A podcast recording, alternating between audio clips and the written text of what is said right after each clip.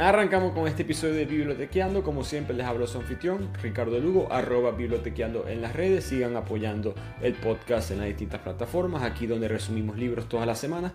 Los que me siguen saben que normalmente yo hago libros es de historia, literatura, ciencia. Hoy, esta semana, mejor dicho, traes un libro un poquito diferente que fue Autosuperación con hábitos atómicos. Y yo siempre he tenido ciertos conflictos con este libro porque hay ciertas cosas con las que no estoy de acuerdo y no necesariamente yo personalmente, sino que pienso que el libro está equivocado, matemáticamente, en ciertas cosas. Y quería hacer este episodio como en tres semanas para explicar esos puntos. Eh, es mi opinión, con, voy, repito, voy a mostrar la evidencia, pero al final de cuentas es mi opinión. Sé que es un libro muy práctico, la gente lo utiliza mucho para sus vidas y quiero que lo utilicen de la manera correcta, no se equivoquen con ciertos conceptos del libro. Si piensan que mi opinión no importa mucho, que quién es este que me interesa, recuerden lo que decía Sócrates, eh, lo he discutido en el podcast también. Sócrates tuvo un sueño con la diosa de la sabiduría, que era Atenea. Los, griegos tenían una, un dios o una diosa para todo, parecido a la, creo que como la religión católica con los santos. Y los griegos eh, creían en esta diosa, era la toda conocedora, la que mejor pensaba racionalmente. Y Sócrates tiene un sueño en el cual ella se le aparece y empiezan a discutir. Sócrates tiene un punto de vista sobre algo, ella tiene uno diferente. Eventualmente Sócrates se da cuenta que él está equivocado y que ella tenía razón, él se disculpa y después se da cuenta, no, ya va tiempo, si, si esto es un sueño, ¿cómo, ¿cómo va a ser lo que me estás diciendo verdad? Y la diosa le responde, eso que importa. Y el mensaje de Sócrates en esa historia es que no importa, la, fuente de una verdad es irrelevante. Tienes que comprobar la verdad, por supuesto, tienes que mostrar evidencia, pruebas, etc. Pero al final de cuentas, quien te dice algo por sí solo no demuestra que es mentira. Eh, la, digamos, la verdad va a demostrar que esa supuesta verdad es mentira. Así que pasemos entonces a analizar los puntos que yo pienso que te he equivocado del libro. Voy, repito, no es un mal libro, eh, no es un error catastrófico en tu vida si sigues los pasos de este libro, pero siento que hay ciertas cosas que hay que aclarar. Entonces empecemos con el primer punto del libro, que son los sistemas. Si se recuerdan el resumen o si han leído el libro, eh, James Clear habla mucho de enfocarse en el sistema, no en la meta. Olvídense de la meta un poco, enfóquense en cuáles son los procesos, los hábitos que tienen que implementar a diario para poder llegar a la meta. Vamos a decirlo así, los logros pasan por inercia. Si tú implementas los sistemas correctos diariamente, tú vas a llegar a esa meta eh, eventualmente. Eso es cierto, pero hasta, digamos, cierto punto. Eso es parcialmente incorrecto. Muchos psicólogos dicen que las sociedades cometen esos errores, establecen sistemas, pero no se enfocaron lo suficiente en la meta. Entonces, pues el sistema chévere, sí, se hizo esto y ganchito, ganchito, ganchito, correcto, correcto, correcto. Y al final quedamos un poco como sin rumbo. Todos nos pudimos montar en el mismo barco, todos somos iguales, todos tenemos los mismos sistemas. Al momento de andar el barco no hay un rumbo determinado y todo el mundo cae por, por el precipicio. Un perfecto ejemplo de esto es el sistema educativo.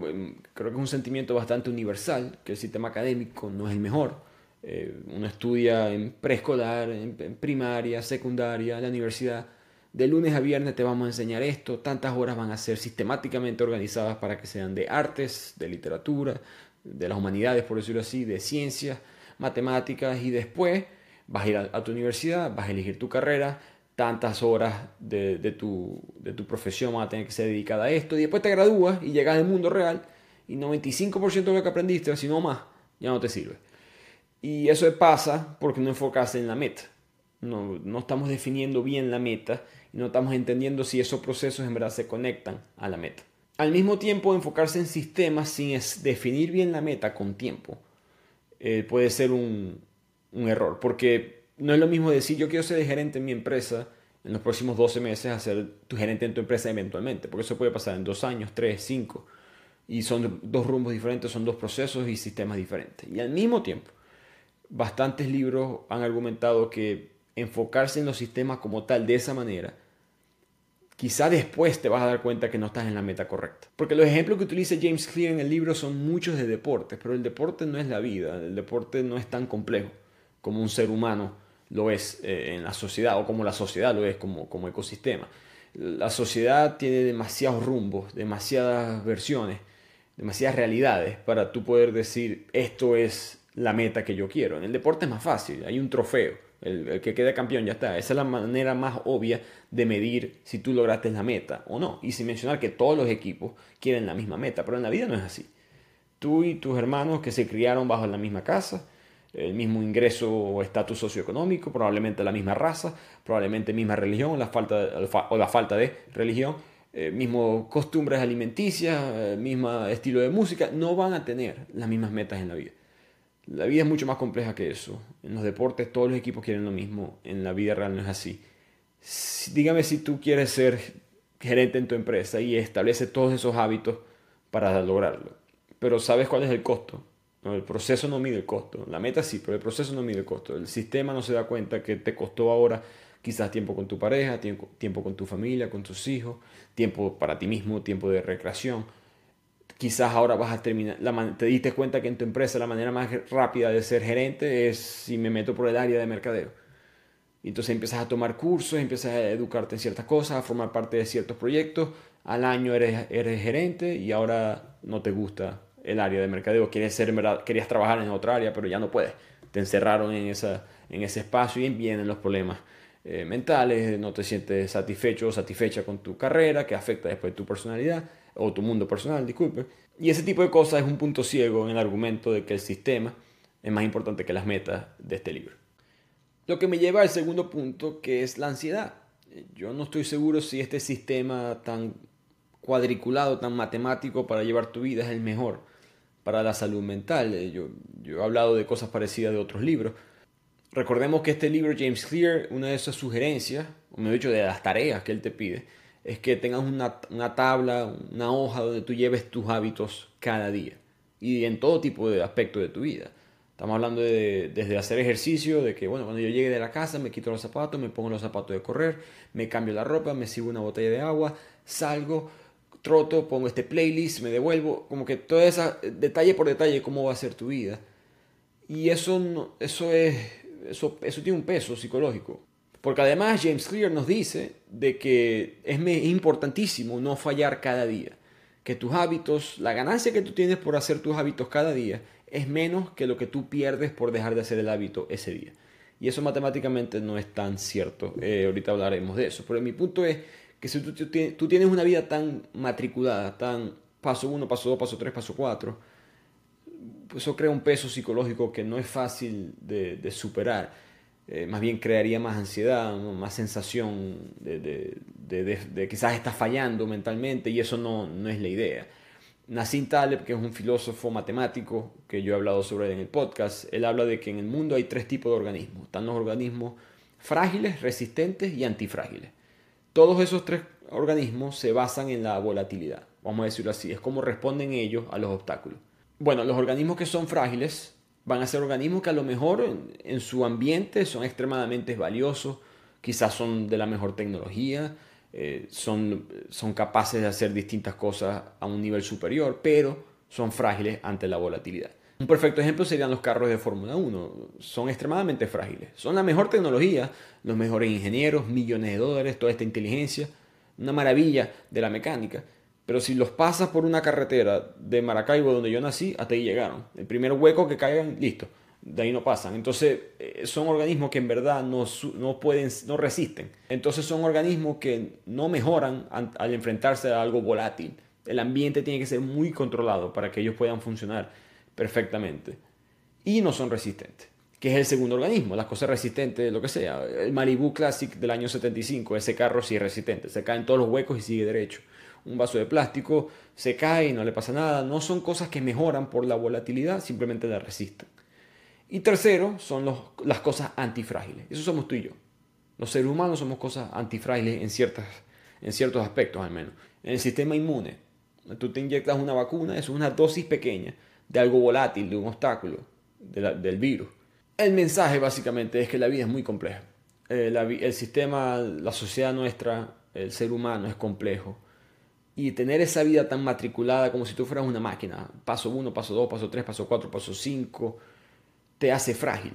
Entre más planificas en la vida, más frágil eres. Los aviones que más se retrasan son los aviones que están en la noche, porque ya tienen que pasar paso 1, paso 2, paso 3, el vuelo de la mañana, el del mediodía, el vuelo de la tarde. Entre más pasos tú agregas a tu vida, más chances hay de que algo quiebre. Mientras mantengas la meta o digamos el sistema o el hábito un poquito más conceptual, más por encima, eres más versátil, eh, vas a ser más flexible, vas a poder ser más antifrágil. Pasemos ahora al error que más me molestó en el libro, porque yo sé de números y a veces en la lectura la gente que lee mucho no, no, no, no son los mejores matemáticamente y viceversa. Eh, son dos mundos a veces opuestos y creo que a veces hay libros como este que se aprovechan de eso. matemáticamente él habla de la mejoría, del el concepto de que si tú mejoras un por ciento todos los días, eso te va a hacer cambios drásticos en tu vida, porque solamente un pequeño hábito que te mejore un por ciento en algo, te va a terminar 37 veces mejor al final del año. Y él muestra esto matemáticamente y muestra la fórmula y todo el mundo, wow, esto es verdad. Pues repito, eso es verdad en ciertos ecosistemas, en ciertas cosas que no son necesariamente el mismo ecosistema que tú y yo en la vida real vivimos. Eso funciona para las finanzas. Tu cuenta de inversiones, sí, si tú tienes 100 dólares en una cuenta y esa cuenta mejora un por ciento todos los días, al final del año, después de 365 días, vas a tener aproximadamente 3.700 dólares, vas a estar 37 veces mejor, pero eso no es la vida real. Perfecto ejemplo de esto, el ejercicio. Tú no haces ejercicio y de repente empiezas a hacer ejercicio una vez a la semana. Tú mejoras muchísimo. Después dos veces a la semana, ah, mejoras bastante. Después tres veces a la semana, ah, mejoraste quizás el triple de lo que estabas antes. Cuatro veces a la semana, ya no, ya no eres cuatro veces mejor, ahora empieza a bajar cinco veces a la semana. El faltar ese quinto día a la semana de gimnasio no te va a hacer tanto daño, en verdad, que es lo que te argumenta en el libro. Eso no funciona así. Eh, los estudios también es un perfecto ejemplo, mucho más cuantificable. Tú vas a sacar cero en un examen porque no has estudiado nada. Estudias una hora, ahora puedes sacar, digamos que el examen es basado de 0 a 100 puntos. Estudias una hora, ahora vas a sacar 70. Estudias dos horas, vas a sacar 80. Que si estudias cuatro horas, vas a estudiar, vas a sacar 160. Eso no es lo que va a pasar. En un momento ya no hay la ganancia para. Y él no, se da cuenta de eso, pienso yo. No creo que fue a propósito, no creo que fue por maldad, simplemente él no entendió que el ecosistema de, la matemática no aplica para el, mundo de la vida real, o por lo menos para ciertos aspectos de la vida real. Tus cambios no van a ser necesariamente al 1%, importa mucho cuál es tu, punto de inicio. ¿no? El, el, voy y repito, ir cinco veces al gimnasio va a ser un cambio drástico para alguien que antes iba a cero días al gimnasio. Pero si tú hoy en día vas cuatro días al gimnasio y ahora vas a ir cinco, no puedes esperar que eso tenga el mismo efecto en ti que lo que tuvo en la otra persona. la ganancia no es compuesta, la ganancia es diferente. Que me lleva al siguiente punto, que es el peligro ese de perder un por ciento al día. Él mete un miedo en el libro diciendo que es peligrosísimo faltar a tus hábitos un día, que eso duele más que la ganancia, como mencioné antes. Él muestra esto otra vez matemáticamente, otra vez con un ejemplo de finanzas de que si tú tienes 100 dólares y tú ganas 50%, ahora tienes 150 dólares. Pero que solamente si pierdes el 33% de esos 150, te devuelves otra vez a los 100 dólares. Básicamente, la pérdida duele más que la ganancia. Yo no entiendo cuál era el argumento ahí, porque es un error muy básico. O sea, lo que está diciendo es verdad, ese número es verdad, pero la conclusión es incorrecta. O sea, sí, el 5% de 90 dólares es menos que el 5% de 100 dólares, que es menos que el 5% de 120 dólares, que es menos del 5% de 1000 dólares, pero eso es lo que pasa en las fracciones. Si, tu numerador aumenta y mantienes el, denominador lo mismo, siempre el valor va a ser más grande. Pero eso no significa que en verdad duela más la pérdida que la ganancia. Si tienes 150 dólares y te quitan 33%, bajas a 100 dólares otra vez, cuando te costó aumentar 50% para poder llegar a 150. Pero vuelvo y repito, eso funciona en la finanza, pero en la vida real eso no es así si yo esta semana dejé de ir cinco veces al gimnasio y ahora voy cuatro, eso no significa el mismo impacto de bajar 50 dólares de 150. Eso no es así. El yo haber aumentado, repito, las ganancias son exponenciales al principio. El haber ido cuatro veces al gimnasio esta semana ayudó muchísimo a mi cuerpo. La quinta vez no me ayuda tanto, en verdad. El haber perdido eso, que él piensa que, es van a ser 50 dólares, 150, no me devuelve a 100 dólares. Y eso es un error fundamental de cómo la matemática sí te dice algo, pero la vida, que es mucho más compleja, no, no lo ve así necesariamente. Y ahora pasemos al siguiente punto, que es la academia como tal, o digamos la evidencia como tal de los hábitos atómicos. Él habla de que él tiene una academia, Habits Academy, se llama en inglés, que así fue que empezó esto, donde él empezó a entrenar a gente en empresas, personas individuales como tú y yo, que querían mejorar en distintos aspectos de su vida y que la evidencia fue muy fuerte en lo que él demostró en esa academia y por eso fue que él escribe el libro. Pero la academia em, es fundada en el 2017 y el libro es publicado en el 2018. No sé si han tratado de escribir un libro, pero eso tarda tiempo. ¿En, qué momento? No, me dudo de que ¿qué, evidencia tiene? ¿no? Yo repito, no dudo que la gente mejore con hábitos atómicos. Yo no digo que la gente va a empeorar. Pero la evidencia que él muestra, no, no estoy seguro que sea la, mejor. Recordemos que él mismo lo dice. Eh, hay entrevistas de él que él decía que se sentía como impostor en este mundo porque él no es un experto en esto, que él agarró cosas de otros libros. En el resumen yo hablé que varios estos conceptos de la señal, los pasos 1, 2, 3, 4, vienen del poder de los hábitos, que sí es un libro de psicología con estudios, cosas comprobadas, pero en un año, ¿qué tanto puedes medir tú la mejoría de las personas? Esto pasa mucho con la nutrición, por eso que todas las dietas funcionan. Eh, todas funcionan, pero por un tiempito y después dejan de funcionar. El, para saber si algo en verdad es, factible, si en verdad es sostenible, tienes que darle tiempo. No estoy seguro si un año de investigación es suficiente. Al mismo tiempo siento que él tiene demasiados ejemplos personales, muchas anécdotas, muchas historias de que me contaron esto, me contaron aquello, tiene poca ciencia. Porque repito, él agarró muchas cosas de otros libros, pero no estoy seguro si él entiende bien lo que esos estudios miden o no miden, lo que esos estudios en verdad representan. Él tiene muchas anécdotas, poca ciencia para mi gusto, que quizás por eso que el libro ha sido tan exitoso. Nuestro cerebro funciona así, preferimos las historias, los cuentos, no las cuentas pero yo no estoy seguro si, si su libro es tan rigurosamente eh, estudiado o los fundamentos son tan sostenibles como en verdad deberían de serlo.